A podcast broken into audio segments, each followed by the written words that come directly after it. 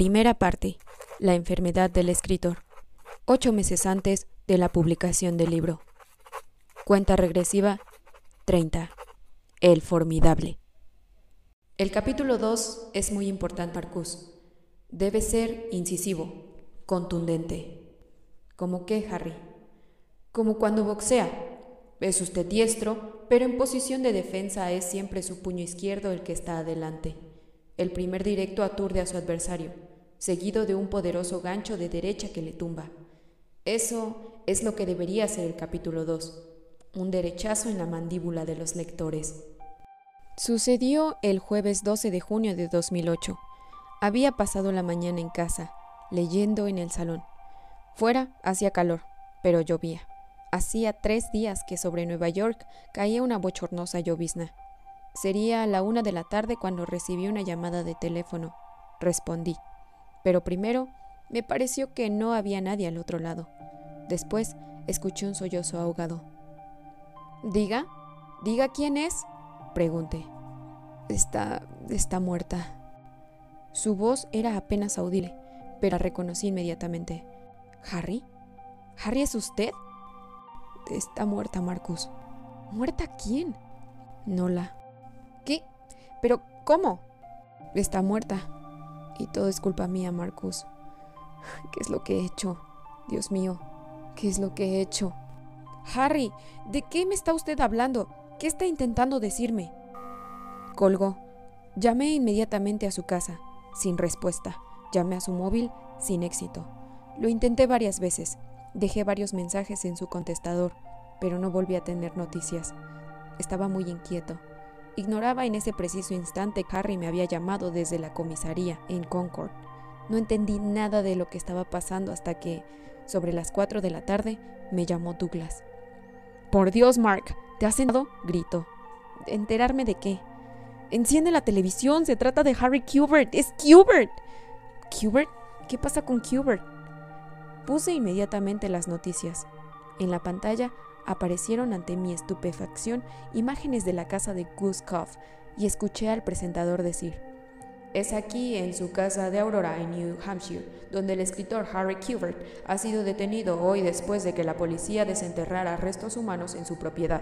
Según los primeros elementos de la investigación, podría tratarse del cuerpo de Nola Kellergan, una joven de la región que desapareció de su domicilio en agosto de 1975, cuando contaba con 15 años, sin que nunca nadie supiese más de ella. De pronto todo empezó a girar a mi alrededor. Me dejé caer sobre el sofá completamente aturdido. Ya no oía nada, ni la televisión, ni a Douglas, que seguía en el teléfono y que bramaba, Marcus, ¿estás ahí? Oye, mató a la chiquilla. Ha matado a una chiquilla. En mi cabeza se mezclaba todo, como si fuera un mal sueño. Así fue como me enteré al mismo tiempo que todo un sorprendido país de lo que se había producido horas antes, a primera hora de la mañana. Una empresa de jardinería se había presentado en Guskov a petición de Harry para plantar macizos de hortensias en las cercanías de la casa. Al remover la tierra, los jardineros habían encontrado huesos humanos a un metro de profundidad y habían alertado inmediatamente a la policía. No tardaron mucho en desenterrar un esqueleto entero. Harry había sido detenido. En la televisión las imágenes se sucedían deprisa. Alternaban las conexiones en directo con Aurora, en el escenario del crimen, y Concord, la capital de New Hampshire, 60 millas al noreste, donde Harry permanecía detenido en la sede de la Brigada Criminal de la Policía Estatal. Varios equipos de periodistas se habían presentado en el lugar y seguían de cerca la investigación. Al parecer, un indicio encontrado junto al cuerpo permitía pensar que muy probablemente se trataba de los restos de Nola Kellergan. Un responsable de la policía había indicado ya que, si bien esa información debía ser confirmada, eso señalaría también que Harry Kubert era un sospechoso del asesinato de una tal Deborah Cooper, la última persona que había visto con vida a Nola el 30 de agosto de 1975 y que había sido encontrada muerta ese mismo día tras haber llamado a la policía. Era una auténtica locura. Los rumores crecían de forma exponencial. La información atravesaba el país entero en tiempo real, gracias a la televisión, la radio, internet y las redes sociales. Harry Kubert, 67 años, uno de los grandes autores de la segunda mitad del siglo, era un sórdido asesino de niñas. Necesité mucho tiempo para darme cuenta de lo que estaba pasando, quizás varias horas. A las ocho de la tarde, cuando Douglas, inquieto, se presentó a mi casa para asegurarse de que había encajado el golpe, todavía estaba convencido de que se trataba de un error. Yo le dije, no me explico cómo pueden acusarle de dos asesinatos cuando ni siquiera están seguros de que se trata del cuerpo de esa Nola. Lo que está claro es que había un cadáver enterrado en su jardín, Mark. Pero, ¿por qué entonces habría ordenado cavar en el sitio donde estaba enterrado un cuerpo? No tiene ningún sentido. ¿Sabes qué? Tengo que ir. ¿Tienes que ir a dónde? A New Hampshire. Tengo que defender a Harry. Douglas respondió con ese sentido común tan campesino que caracteriza a los nativos del medio oeste. Ni se te ocurra, Mark. No vayas. No vayas a mezclarte en esa mierda. Harry me llamó por teléfono. ¿Harry? ¿Hoy? Sí, sobre la una de la tarde. Imagino que era la llamada a la que tenía derecho. Tengo que ir a apoyarle. Esto es muy importante.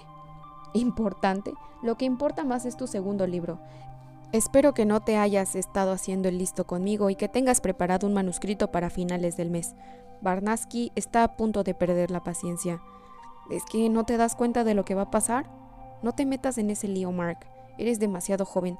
No dinamites así tu carrera. No respondí. En la televisión, el ayudante del fiscal del estado acababa de presentarse ante un nuevo grupo de periodistas. Enumeró los cargos que pesaban sobre Harry. Secuestro en primer grado y doble asesinato en primer grado. Se le acusaba oficialmente de haber matado a Deborah Cooper y a Nola Kellergan. Y por la suma de los cargos del secuestro y de los asesinatos, podía ser condenado a muerte.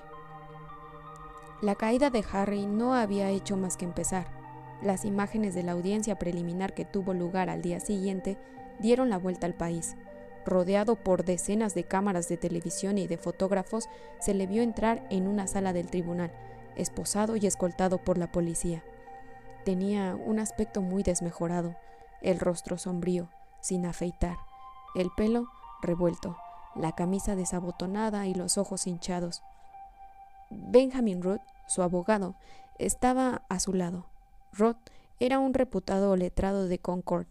Había aconsejado a menudo a Harry en el pasado y yo le conocía un poco por haber cruzado alguna vez camino en Guskov. El milagro de la televisión permitió a todos los Estados Unidos seguir en directo esa audiencia en la que Harry se declaró no culpable de los crímenes de los que lo acusaban y en la que el juez ordenó su detención provisional en la prisión estatal de New Hampshire. No era más que el principio de la tormenta. En aquel instante yo tenía todavía la ingenua esperanza de una solución rápida, pero una hora después de la audiencia recibí una llamada de Benjamin Roth. Harry me ha dado su número, me dijo. Insistió en que le llamase. Quiere decirle que es inocente y que no ha matado a nadie. ya sé que es inocente, respondí. Estoy convencidísimo de ello. ¿Cómo está? Mal, como puede imaginar. La policía le ha presionado. Ha confesado que mantenía una relación con Nola el verano de su desaparición. Sí, ya estaba al corriente de lo de Nola, pero ¿y lo demás? Rod dudó un segundo antes de responder. Lo niega, pero... ¿Pero qué? pregunté inquieto. Marcus, no quiero ocultarle que va a ser difícil.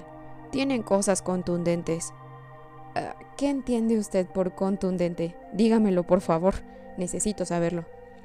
Esto debe quedar entre nosotros. Nadie debe enterarse. Por supuesto, no voy a decir nada. Puede confiar en mí.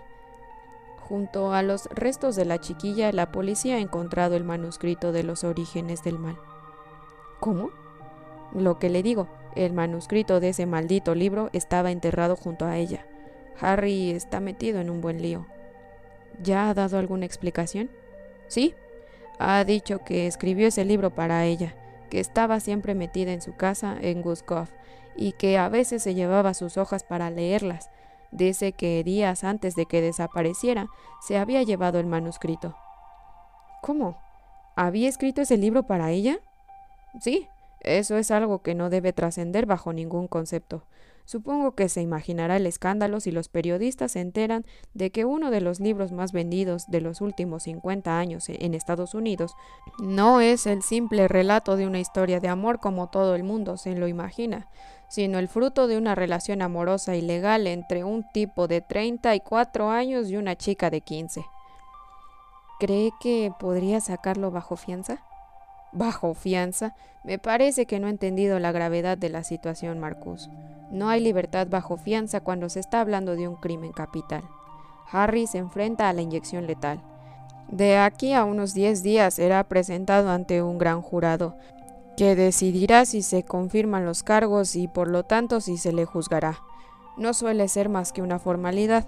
No hay duda de que habrá un juicio, dentro de unos seis meses o quizás en un año. Y mientras tanto, ¿deberá permanecer en prisión? Pero ¿y si es inocente? Es la ley, se lo repito. La situación es muy grave. Está acusado de haber asesinado a dos personas. Me hundí en el sofá. Tenía que hablar con Harry. Ah, dígale que me llame. Es muy importante. Sí, le pasaré el mensaje. Dígale que debo hablar con él sin falta y que espero su llamada. Inmediatamente después de haber colgado, saqué los orígenes del mal de mi biblioteca. En la primera página estaba la dedicatoria del maestro. A Marcus, mi alumno más brillante, con toda mi amistad, H. L. Kubert, mayo de 1999. Me sumergí de nuevo en ese libro que no había vuelto a abrir desde hacía años. Era una historia de amor contada a través de una mezcla de narración y cartas, la historia de un hombre y una mujer que se amaban sin tener derecho a ello. Así que había escrito ese libro para la misteriosa chica de la que yo todavía no sabía nada. Cuando de madrugada terminé de releerlo, me detuve un tiempo en el título y por primera vez me pregunté sobre su significado. ¿Por qué los orígenes del mal? ¿De qué mal hablaba Harry?